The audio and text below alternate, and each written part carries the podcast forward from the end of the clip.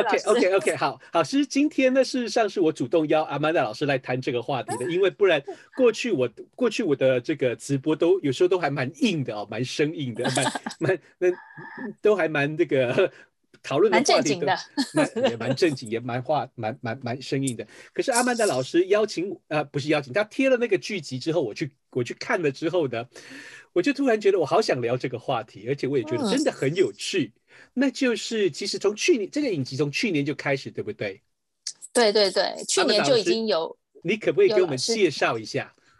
嗯，好，其实应该有同学不知道哈，它这个的呃，我们在这我们 Netflix 上面的一个翻译的名称叫做《心碎者占星指南》。好，其实一听就会跟占星学好像很有关系，而且跟恋爱，而且他的恋爱是会让人让这个主角心碎的哈，或者是简单的。好，会不会有人这个我们不要剧透啦？这算是大纲好了，嗯、就是其实是一个 不能剧透，这应该不算剧透吧？那不要直播了啦，丢笔了啦。没有，因为我个我个人很爱剧透，但我怕有一些同学不喜欢剧透，所以我们讲的时候我也不知道。哦、那这样好不好？那那，那我们就警告、啊、有雷勿入，啊、好不好？对对对对对，有雷勿入。如果你想要追这个剧。这个剧已经在你的 Netflix 清单上面，而且你不喜欢踩雷的话，请你现在就离开，给你三十秒的时间，因为我们要开始剧透了。OK，这样子好了，在剧透之前，让我打一下卖药的广告。我们是，我们好贴心哦，让大家有逃命的时间。对，没错，就是不要被剧透的话。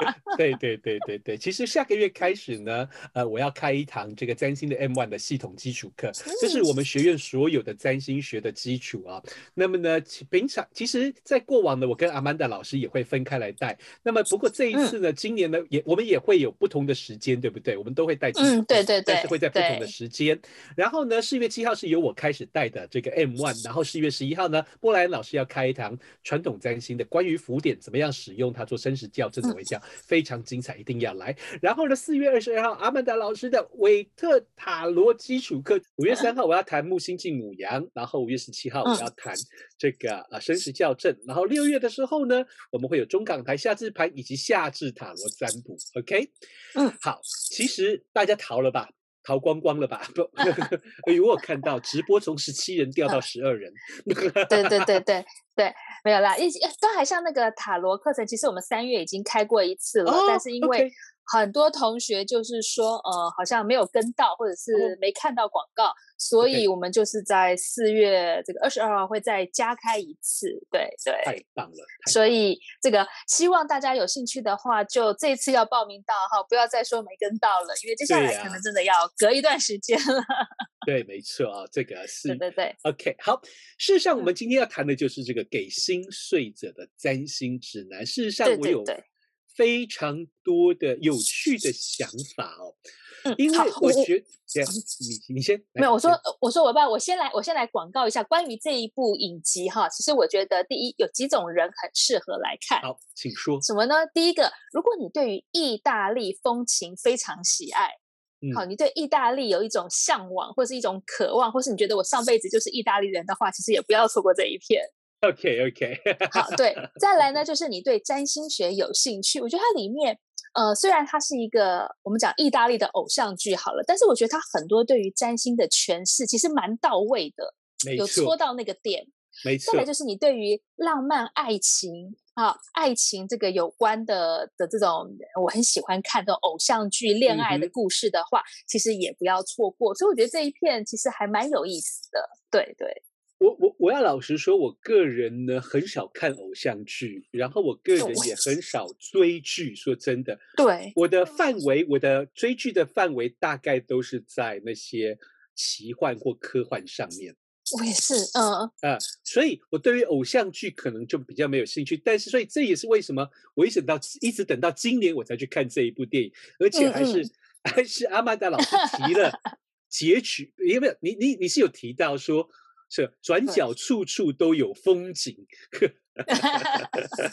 转个角落就可以谈恋爱。对对，对，这个对，好，这个不算剧透啊。就是里面你不觉得那个女主角，就算结束上一段感情，马上转个角，转个角，可能 啊，又突然又有心动的对象，或者是又有人对他示出好感，觉得哇，真的是好适合追爱的一个城市哦。也是，那叫做杜林，对不对？那个城市杜林在意大利。对对对对对。哦，杜林。对。然后呢，我的朋友说，哎，我去过杜林，可是我没有觉得这么美，他把它拍的这么美。我说，那我们找 时间再一起去一下吧。对对对对对。因为它其实是一个非常漂亮的地方，然后呢。整个剧情就环绕在这位这个女主角。女主角。那么，其实最让我有共鸣的地方，接下来我要强烈的透剧了，已经是剧情讨论了。嗯、对不起啊，如果如果你真的不喜欢踩雷的话，请你一定要离开。OK，那么呢，呃，对我来说，为什么我会有强烈如此共鸣的地方在哪里？因为它的背景设定就是在电视制作公司。嗯嗯。突然之间就把我带回我二十岁那种初 出茅庐、刚进社会工作的这个时候的环境，其实非常的像，非常的像。他作为一个制作制作助理吧，他一开始是制作助理或者助理制作人。那么他在这个工作的环境上面，他上面要应对他的老板跟创意总监，下面要搞定那些包括主持人。哦，包括这个、嗯、呃，包括这个其他的工作人员、来宾，它里面来宾，他没有所谓的强烈的勾心斗角，但是偶尔还是会有一点点工作上面的同事之间的妹妹嘎嘎竞争的东西。可是他都处理得很好，尽管他一开始的形象是这种傻白甜，有没有？这种嗯嗯嗯。这种傻大姐的形象哦，在在他的。啊，感情生活当中不断受挫，哎，可是我觉得它它里面有一点让我整个很很亮眼，而且，嗯，我觉得非常 powerful 的影像就是，他当他进到工作啊，这个呃摄影棚里面是他的工作，对不对？嗯，他的老板因为主持人说错话，他老板在那边摔剧本，在那边发火的时候，他突然就：“对对对，我来处理。”啊，这段我也印象非常深刻。他整个变的人有没有？他整个人变了，完完全全变了一个人，整个人像是这个穿这个穿穿 Prada 的恶魔上身一样，棒。对，整个就很像是，对对。请说，请说。我说就很像平常前面铺陈的是一个我们讲的比较俗气、比较直白点的一个恋爱脑的女生。对对对。但是像老师刚刚说的。进入到工作场合，而且出现状况需要展现他的专业的时候，他马上可能星盘当中那种呃跟工作有关的特质马上跳出来了，那个恋爱脑就完完全全不见了。真的，我对这个印象非常深刻，好厉害！而且很有趣的是，就在那之前。OK，今天对不起，你如果要听到我讲很多星盘的东西，你会有点小失望，因为今天很多都是太阳星座。为什么呢？因为他在之前就透露他是天秤座、天秤座，对对对，天秤座。我突然就想到，嗯、我所认识的大部分的天秤座在职场上的表现，真的是这样。嗯、对。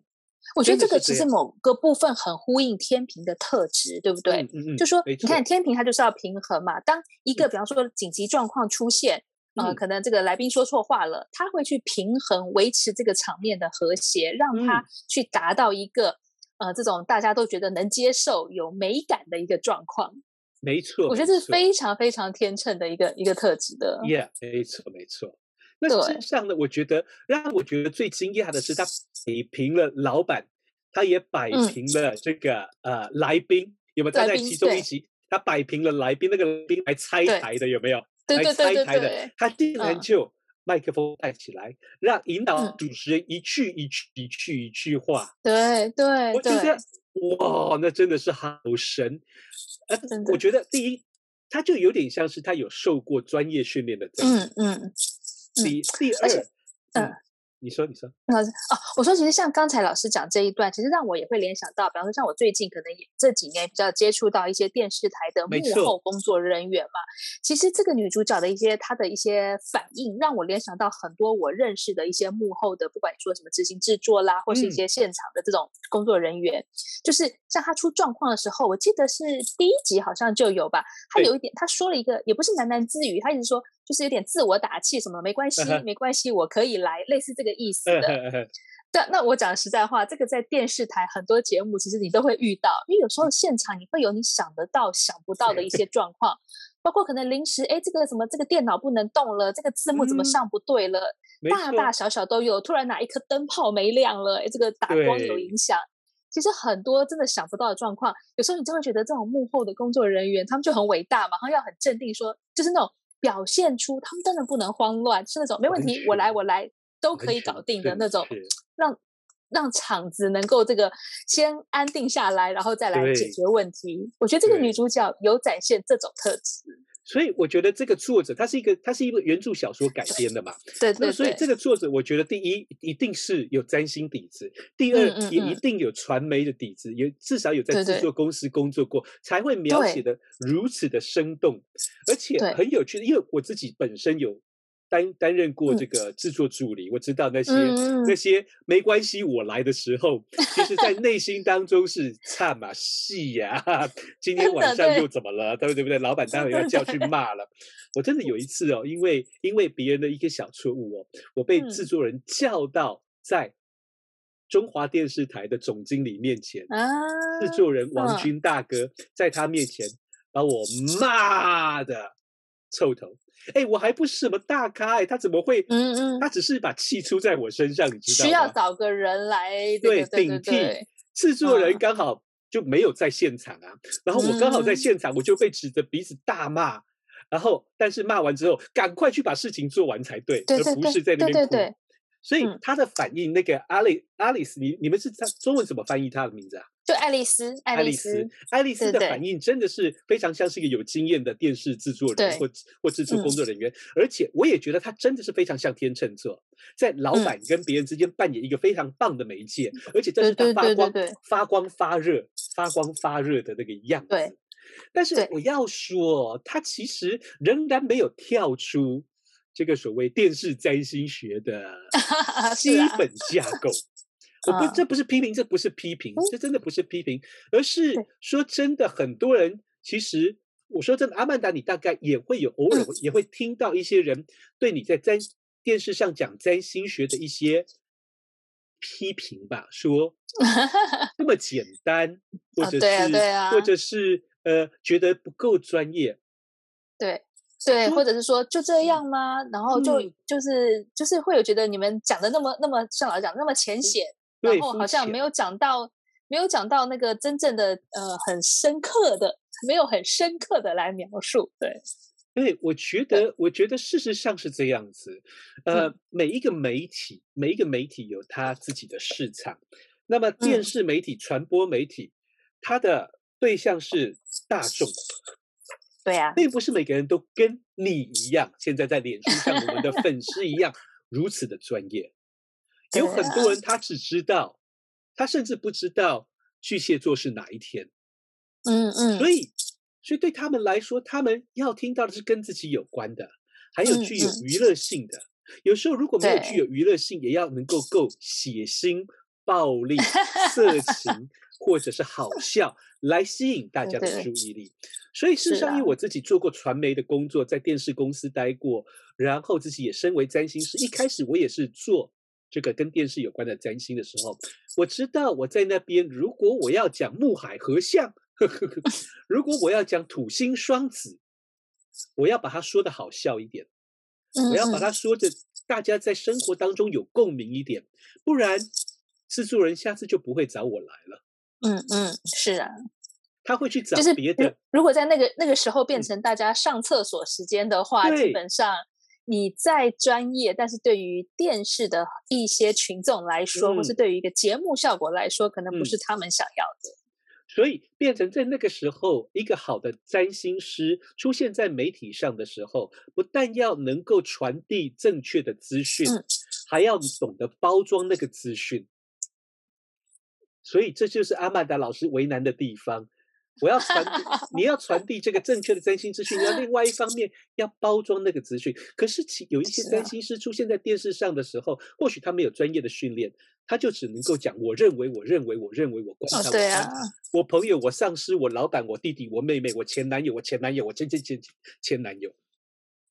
所以，那这都是比较个人主观的一个占星学的观点。所以其实很有趣的是，我另外一个蛮喜欢的、蛮蛮有趣的，就是那个 Teal 那个啊，是，对，他每一集都有一个讲一个星座，对对对，好。对，这是我们想说，我们想说，如果对占星有那么一点点兴趣，或者是你已经很了解占星，你看这一片，你会觉得那个 Teal 讲的东西其实。你会听得懂他在讲什么，甚至你会觉得、嗯、哦，为什么他这样讲？我觉得这种反向去、嗯、去思考，其实也很有趣的。其实他带我回答他所讲的内容，他所讲的内容是真的我不记得，嗯、我很想把他每一句都抄起来、嗯、去分析一下。嗯、但是，但是，但是他讲的是意大利文，然后我看到的是中英文翻译，嗯、我看到的是英文翻译，嗯、所以我根本来不及抄，但是我也就放过他一马，因为大概看大概的意思，看大概的意思。嗯他把我带回到我们两个年龄差不多嘛，哦，对对对，是的，是的。他把我们 带回，他把我带回到我们十几岁的时候，嗯，看的那个占星书，而且我要说最有名的一本，我要说他讲的那些话的内容其实很文青，有那种一有文青的调调，嗯，有 二有点酸。嗯嗯，有点嘲讽，有点嘲笑，所以有点酸而有点嘲笑的占星学的句子，什么太阳在，哦，像比如说什么，呃，啊，他好像讲太阳在双鱼座，呃呃，就算你在危机当中怎样怎样怎样，他也还是继续做梦什么的。嗯，我觉得他就很像那个时候的我们十几岁的时候的占星学的样貌，就是我们刚认识占星学的样貌。第一，他被用一种所谓创作文学包装，然后在媒体上，我还记得那个时候有很多广告打十二星座广告，嗯、对不对？嗯，什么十二星座的咖啡，或者是口香糖，我要是没记错，口香糖 也打了十二星座，嗯、而且每一个星座都有一句话，而且那个一句话。那样子一句话是那个广告文案写的，就是那些很有文青风格的 广告文案，什么双鱼座，什么什么梦幻到无可救药。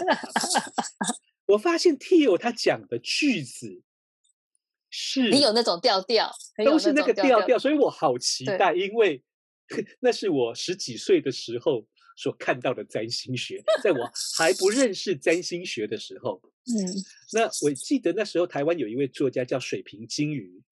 哦，我嗯，这样讲出来就曝光了。对，我知道，你跟我同年了。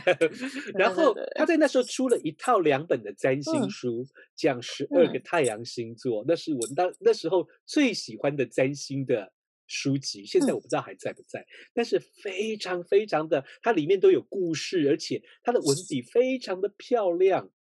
是有点唯美的，我知道。就水平金鱼，它的用词是非常美的，我会这样觉得，我会这样描述。对对，但是偶尔还是会有会有一点有趣的地方，所以对对对，在电视上，在这个《新睡者的占星指南》里面，Tio、嗯讲的话让我想到水平金鱼的那些句子，也就是有非常文唯美的文字包装，以及跟这个太阳星座有关的内容。但是事实上，其实阿曼达老师跟我，我们都认同哦。这一部剧集的工作人员其实很用心，因为他们不会因为说这是一个通俗浪漫占星的，跟占星学有关的通俗浪漫喜剧，所以占星学的部分他们就随便鬼扯。对，我觉得工就是里面一定有专业的占星师来指导，一定有，一定有。为什么呢？因为在我看其中一集的时候呢，嗯。第一次，这个 Teal 在跟爱丽丝讲爱丽丝的星盘的时候，嗯、他在讲第七宫的时候，他的手指真的摆在第七宫上面。嗯、他在讲天顶的时候，手指真的摆在天顶上面，我整个人傻眼。嗯，我就愣在那里。我说：“不会吧？真的在意细节到这个地方？”嗯对，他不是随便乱放乱指，然后乱讲就是他没有，他没有给你看，他没有给你看这个星盘，但是他手都指在那个地方，嗯、我觉得好厉害，真的是 太太猛了啊，太猛了。嗯嗯、OK，所以呢，其实更有趣的是，他们在讲星盘也是讲的头头是道，结果在最后一两集。嗯，我们终于知道他的生日，对不对？这个爱丽丝的生日，对对对对对对。然后你知道我干了什么事情？换了他的星盘吗？完全正确。哇哦哇哦哇哦！爱丽丝大解密。对对对，对，哇，这这个这个雷爆的可真是大呀！OK，这就是爱丽丝的星盘。OK，好，嗯、呃，我还要再解释一下哦，因为今天呢，我打算谈这个剧集，我觉得很有趣哦。嗯、如果你不喜欢这种电视占星学或什么，你可以跳过；如果你不喜欢暴雷，你可以跳过，没有人强迫你。OK。OK，好，今天真的是娱乐性质比较高，但是我们看到星盘，对，我们看到星 盘，我们大概还是要来讲一下。好啊，其实说真的，职业病，职业病。而且我们要知道的是，事实上，我们都是专业的占星师。当我们听到别人讲十二太阳星座的时候，我们会怎么样？你会怎么反应？如果讲十二星座，我可能就会去听看看他讲的到底有没有到他的一些重点吧，或者是他的一些误解、嗯、盲盲点在哪里。有时候我也会去看一下的。嗯哼，对，嗯哼，嗯哼。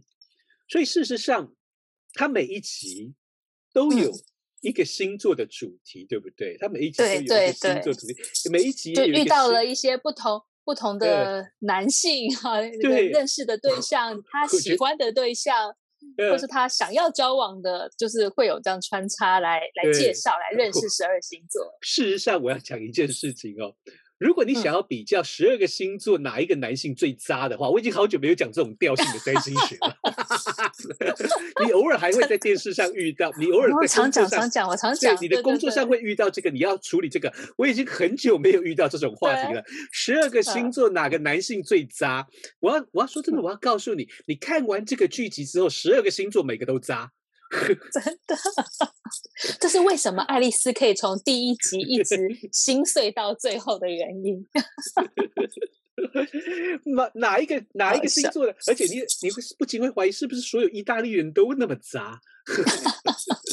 真的，是不是所有意大利人都那么帅？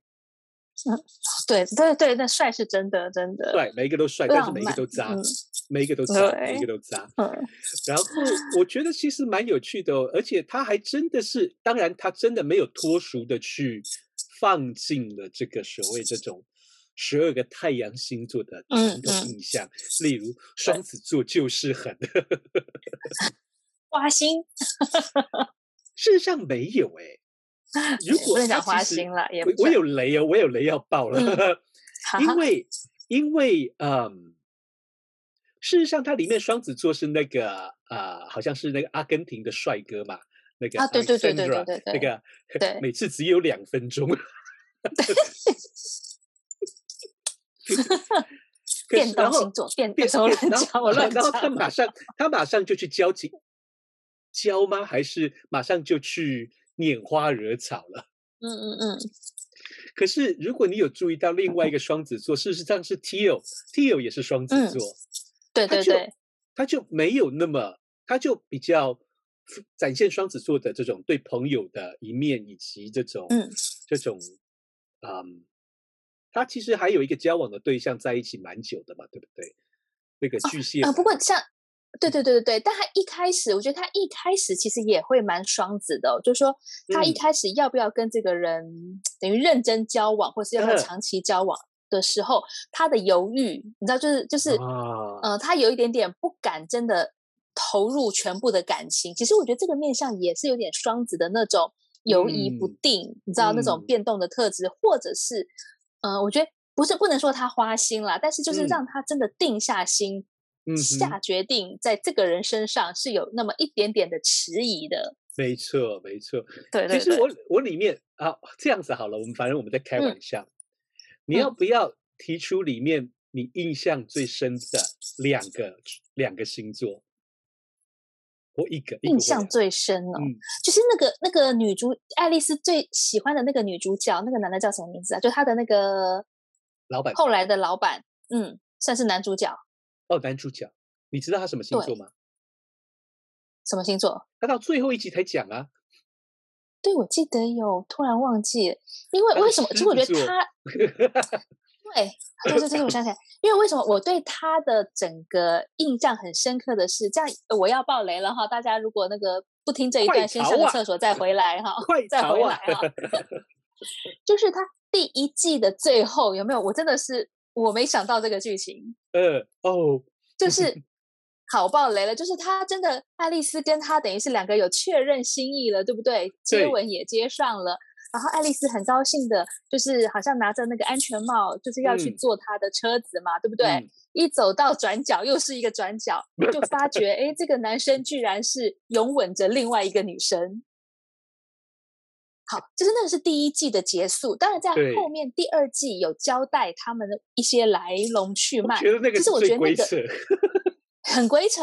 但是我觉得某个面相，当我知道他是狮子座，其实我觉得他又是展现出一种狮子座有一点逞强。Uh. 我觉得我要当英雄，我可以去照顾，uh. 我可以去 handle 扛起这个责任的这种、uh. 这一个狮子的面相。嗯哼嗯哼，我我对我来说，我会觉得，就他可能觉得他这样做去照顾另外一个 兄弟的。的这个留下来的女子，她觉得这是一个她的一个很光荣的一个一个展现。我以为在看中国的章回小说，你知道吗？哥哥死掉去照顾哥哥的未婚妻，你在演什么啊？很扯很扯，我也不相信意大利人会这样了。但但我觉得某个面向就是，我觉得这里也是有那么一点点狮子的这种。这种意味在了。嗯、OK，drama，够 drama。对对，够 drama。我我我想要提，那小老师呢？你最你觉得？嗯，我要提两个星座。我觉得里面最委屈的，嗯、里面最委屈的是金牛座。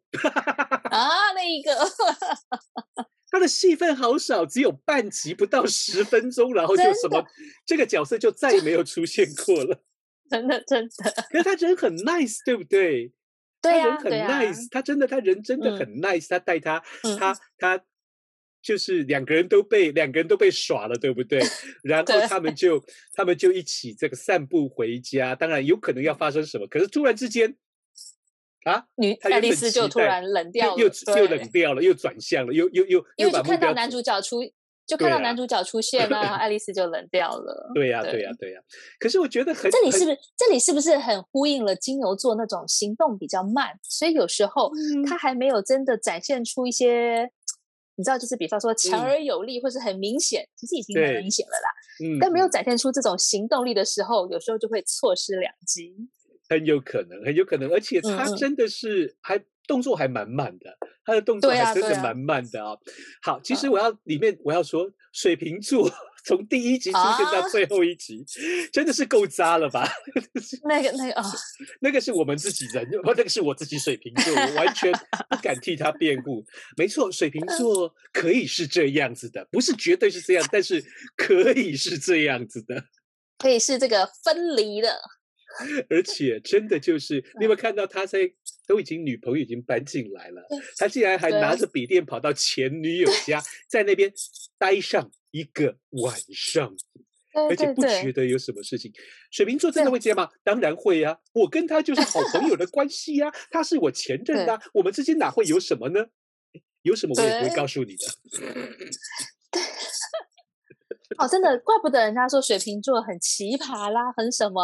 我觉得那个都是表面的形容，但真的骨子里有时候水瓶的一些自己的思维、自己的一个想法，嗯、我觉得这种真的不是那种很普世价值的，或者是很多人是不理解的。但水瓶有自己认为的认定吧？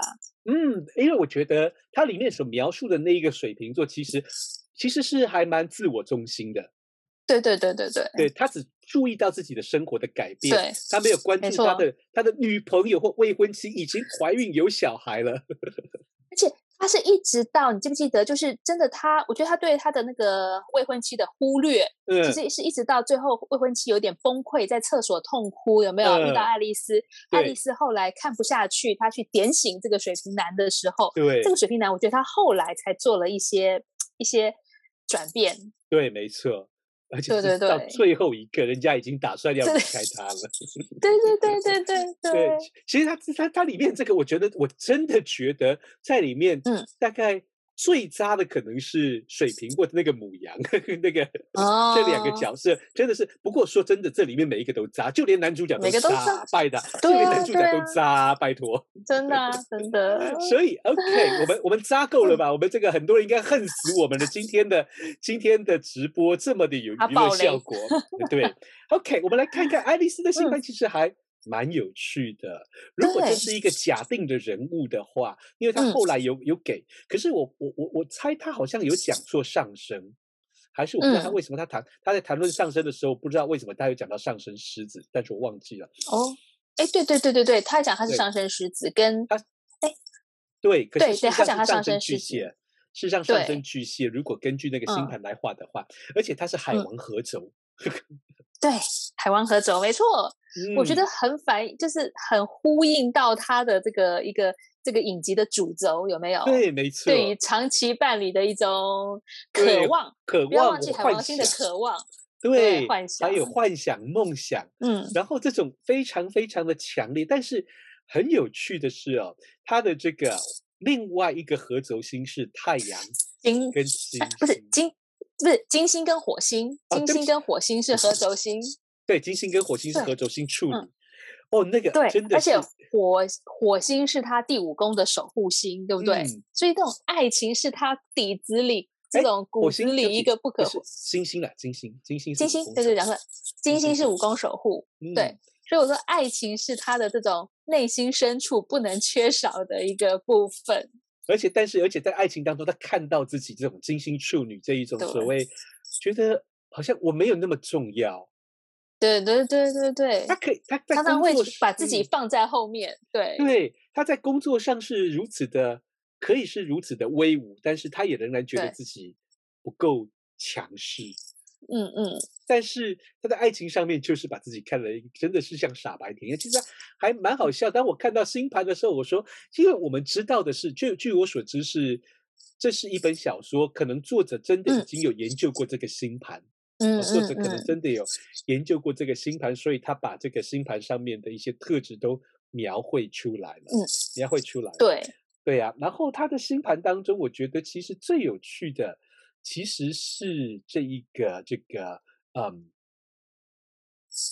月亮在水瓶座的位置，水瓶啊，对，月亮在水瓶二十七，非常靠近天顶的位置。它事实上是一个、嗯、OK，它可以是一个看起来海王星在合轴，所以看起来非常浪漫、非常梦幻，嗯，每天渴望什么。但是事实上，真的进到感情世界的时候，他又可以还蛮理智的。他又可以，蛮理智的去 handle 那些状况。是的，而且他的月亮跟金星这一组对分相，嗯、应该是他星盘当中，如果不看凯龙的话，其实是唯一的对分相。嗯哼嗯哼，唯一的一组对分项，我觉得有点再次呼应刚刚小鹿老师说的，他其实是有一种，我们不能讲说两个两个极端性，有没有？就是。很很憧憬爱情，很渴望爱情，嗯，但是当真的身处其中的时候，哎，他自己的那个清醒的部分也还是存在的，嗯，没错，他其实然后对不对？然后他有时候就会因为这两者的一个呃，我们讲说抗衡好了，嗯、而会我觉得自己也是，就是都有展现出来的，嗯，对，因为我觉得还蛮有趣的，这整个剧集有这整个剧集，嗯、它里面。我要这样说，我今天为什么会想要谈它？说真的，嗯，它里面把我带回到这种我还没有学占星时候对占星学的看法，这种只有看 十二个太阳星座，或者是 哪个星座的男人最渣，或者是哪个星座怎么样怎么样。其实我觉得。我有享受到一点点那种娱乐，你知道吗？这对于一个专业占星师来说，其实是很难去享受这种娱乐的。嗯，因为他要不就变成工作，要不就变成 你要很谨慎小心，你不敢说这些东西。对，那时候我我就是我刚我现在这样看他的星盘，我觉得我有联想到，我发觉他的土星在这个巨蟹有没有？在第六宫，在天蝎。呃，天对对，我讲错了，天蝎，对，土星天蝎第六宫是他星盘里面唯一的水元素吧？应该是哦，哇，阿曼达老师，你怎么这么专业？突然之间，然后，然后没有，然后你看，而且在第六宫，所以我觉得某个层面，你看，不管他的那个前水瓶渣男，或者是那个狮子男，其实都是在工作场合遇到，而且纠结纠缠，反反复复这么久的，就是一路虽然历经十二星座，但是都是第一集就登场，然后一直到最后的。对，没错。然后，所以我觉得这个水星，这个土星，土星对他来说，其实因为是 single tone，就是嗯，唯一的元素，嗯、所以确实也占了蛮大一个、嗯、一个重要的关键了。我觉得工作这个工作简单的技巧，简单的技巧，元素分析的 简单技巧，但是却是整张星盘的亮点跟重点。没错，小修说，所以新新盘的第一步元素分析真的要做好，因为真的如果如果嗯。那你先。我说，如果到这里已经听不懂的朋友们，哈，真的欢迎参加我们这个小鲁老师开的 M One 课程。让我把广告卷回去。对对对对对，因为我觉得这个技巧，你看非常简单，这样我很快就可以看到。但是你去解读很多事情的时候，你可以非常精准到位，而不是我觉得什么什么的，就是它是你按照这样的一个元素性质来分析，它真的不会出错。嗯、没错，而 且像他他的他的。整个影集的形象，他其实是可以很强调土星层面的人，对对对，他的专业，他的他在这个重要场合里面不会慌乱的那种状况，嗯、其实非常没错，强调土星的一个人了、啊。那么，所以我觉得，其实说真的，阿曼达老师把这个元素分析带进来，它非常简单，日月水金火木土加上上升跟天顶，分析每一个行星所在的元素有没有行星。嗯有没有元素里面是完全没有行星的，或者有没有元素里面是只有一个行星的？嗯、这个都是亮点，这两个特质就是亮点。啊、而爱丽丝真的就有这个亮点，那就是它有水元素的星，啊、嗯呃，水元素的星沟通，所以变成土星是唯一，土星是唯一去接触这个水元素的这个管道。嗯、所以透过专业，透过工作，然后去。跟水元素做接触，真的其实是一个，啊、就算是这样子的轻松的占星剧集，我们还是可以把它讲的这么严肃。嗯、那当然了，对对啊，而且你看，因为还继续讲嘛，你看这个单一元素，我觉得抓住它来讲，我们我们俩。跟小老师，我们可以讲一节课了。可以。他因为位在天蝎座，所以你看整个剧集里面，亲密关系、深刻的感情，嗯，好，我能不能够真的去这种好像放掉自己的很多坚持，跟对方相处之类的，嗯、非常天蝎座的一个主题，其实也是围围绕着这个影集的一个一个，我觉得一个很重要的一个关键的。嗯、好，那你回到星盘，我觉得就是虽然说很简单，它是元素分析，找到某个星座、某个宫位，嗯、但是。真的有上过我们的 M 系列课程的同学，应该就能够体会到他们这样子的一个重要性跟你的切入点。其实我觉得就是来了解星盘，了解一个人，我觉得是很容易上手的。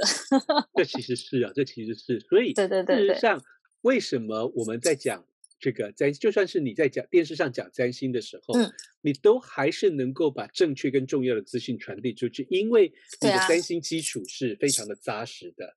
而不是没错，没错，而不是只是或许是看书或者观察身边的朋友，而是你有受过训练，就是有要从全方位的角度来看一组行星相位或星座，嗯、而不是只有看某个面相，或者而不是只有看，哦，我前男朋友就是这样子啊，或者是呃，我以前的老板就是这个样子啊，啊就只有这样，这、嗯、我觉得他。我不能够否定那样的观察，嗯，但是它是非常个人的，它没有办法完全套用在其他人的身上。对对，是的，嗯，对啊。而且你看到，就是他，因为爱丽丝后来有他自己的节目了嘛，对不对？等于他后来做这个算是制作人，对不对？然后就是这个星座的嘛。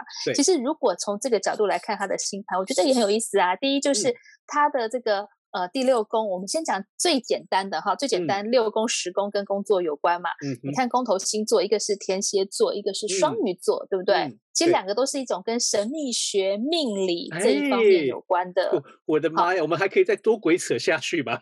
可以，我 这个可以，我们可以扯到那个明天天亮了。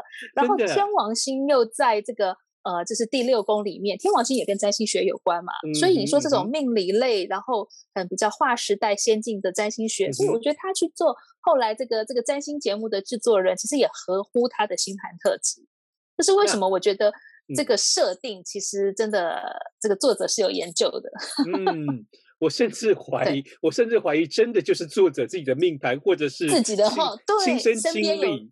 对对对，你知道为什么吗？OK，你看看天顶是。嗯双鱼座，现在木星在这里呀，而且它电视影集上映的时候，木星就经过了爱丽丝的天顶附近，在那边徘徊，在这两年在这里徘徊，突然他就变了红人了。这是一个虚构人物。如果这是一个虚构的星盘，如果这是作者自己的星盘的话嘞，嘿，他当然也赚翻了。光是那些版税、稿费，大家谁会谁会看这个书？但是他一搬上 Netflix，大家都开始在找这个人是哪里来的了。没错，没错。所以我觉得这是一个，你知道，很有意思哎。非常有意思，对不对？光是我们在鬼扯一个 节目，没有鬼扯，我们很认真 在扯的，认真在扯。其实你知道，因为我知道像，像呃，我觉得呃，台湾这边或是香港最近疫情还好，嗯、香港也是有点严重。嗯、然后像内地，其实最近这几天疫情又这一阵子又严重起来了嘛。嗯、然后所以像我有接收。接触到一些朋友，会觉得好像又困在家里，用“困”的这个形容，好，待在家里就是觉得不知道做什么好。其实我觉得这个时间，如果你真的对占星有兴趣，不管你自己研究，或是真的来上我们的课程，就是你真的不会无聊，你知道吗？就是 我不是真的要为课程打广告，但我觉得当觉得好像因为这种外界让我们。不能够做什么，你不知道做什么，你心情不好的时候，嗯、其实我觉得趁这个机会学些什么东西是很有意思的耶。学学占星，学学塔罗，顺便广告一下，嗯、广告业再拉回去。对，没错。而且我刚刚才 下课，我刚刚才讲完木海和象，嗯、我就说了，啊、身心灵产业绝对是一个。嗯、很大的市场，很有 前景。对，没错，因为是木海和尚在双鱼座，嗯、所以还没有跳进这个市场的。对对，其实很多人，你看，我们再岔题一下吧，因为刚才我有事情，所以我没有办法听到小老师的课。但我想，老师的切入点应该是，如果我们只是一般电视占星师，还会讲那么深呢？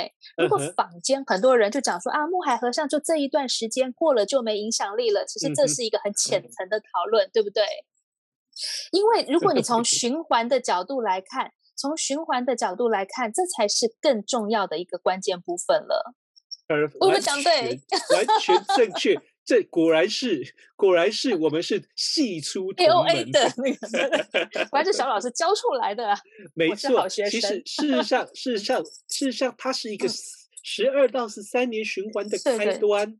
对对对对对对，好，就说嗯嗯。要我说看很多事情，比方说你真的自己看书，你可能有时候 get 不到这些重点，你可能觉得、嗯、啊，木海合相就是这段时间嘛，我这段时间我可能透过这个很赚钱，过了我可能就要去找别的财源、别的领域了。嗯嗯、但如果你会真的知道一些占星学的精髓重点的话，嗯、有时候真的是可能还是要深入的了解它吧。对，说真的，而且。呃，像是我们在讲这个初阶的塔罗，或者是初阶的占星学，嗯、我们都是打底子，这是我们学院的精神哦。嗯嗯嗯，对，我们非常在意基础，我们非常在意蹲马步。所以，对于一个什么 都强调快速的社会，很多人会不喜欢、嗯、不适应我们的教学方式。原因是什么？哦、对，他希望他上完第一堂课就可以出去赚钱。嗯、对对对。但是我的习惯是，你要有够扎实的基础，嗯、你才能够应付外面的这些，你你知道这么多复杂的讯息，啊、对不对？是啊，像对，像像像阿曼达老师在电视上面，你怎么样去把丰富的资讯用简单的方式传递给他们？或者是就算你看到有一些可能该注意的事情，嗯嗯你可能会只很至少要提醒他们说，那不是全部的样貌，对啊，还要注意。本命盘跟一些特 质，我想是这样。我觉得，我觉得这是其他人可能就会忽略的，或者是没有受过专业训练的人可能就会忽略的。所以，是不是我们今天直播的后面，我们就是再复习一下广告？是的，是的，是的，是的，这是今天很重要的一个关键。OK，OK，事实上，事实上，我们课程都要开了啊。所以呢，这个我们四月七号呢有这个。呃呃，有占星的基础 M1 课程，那么呢，呃，我要带的是基础的课程。同时，这一次我们非常特别，我们邀请 Darby Costello 老师来讲一堂专业的课，这、哦、是我们新的设计。我们以后可能常会这样做，嗯嗯就是每每大概每一阶或者是或者是都会有一些外籍讲师加入我们的正式课程的内容，所以这会是一个非常。不一样的动作，然后呢，这个阿曼达老师的这个塔罗的解读课程呢、哦，塔罗的解读课程、嗯、也请大家不要四月二十二号，对，四月二十二号对开始的，呃，就是塔罗，因为就是大家有兴趣知道吗？塔罗真的不是只有看图说故事哈，就是说，呃，我们 虽然从韦特塔罗，为什么从韦特塔罗开始？我觉得它是一个非常经典的一套塔罗，嗯、你能够把韦特的很多重要的关键。接触、学好，马步蹲好。不管是我们说从它的元素符号，然后很多颜色，它的一些基本的定义学好之后，其实呃，这个日后你去你想要跨到其他的塔罗牌，什么托特塔罗啦，甚至其他很多新颖的塔罗牌，真的都相对我们讲相对容易许多，而且你不是那种一样靠 feel 靠感觉的。好，我觉得这个是是可以期待的啦。那、嗯、呃，这个出街的时候，其实我们这三天的时间，其实也会对于七十八张塔罗牌有一个，我觉得是一个蛮全面性的一个认识的。对对对，太厉害了。嗯，对。好，然后刚刚有同学问什么问题？我看一下呀。说你会讲轮脉轮的脉轮对应调节吗？这个可能在初阶，因为我们讲初阶的部分还是在一些基础哈，就是我会觉得就是。呃，当我们为什么我我你看我们学院不管是占星塔罗，我们很强调基础，就是你基础观念建立好。你知道现代社会太多元化，太多新颖的东西了。今天有脉轮，明天可能会有一些什么呃其他的这种可以去讨论的部分。嗯，可是这个你回到一样的。基础架构有的话，你想要结合其他的对应，它都相对没那么困难。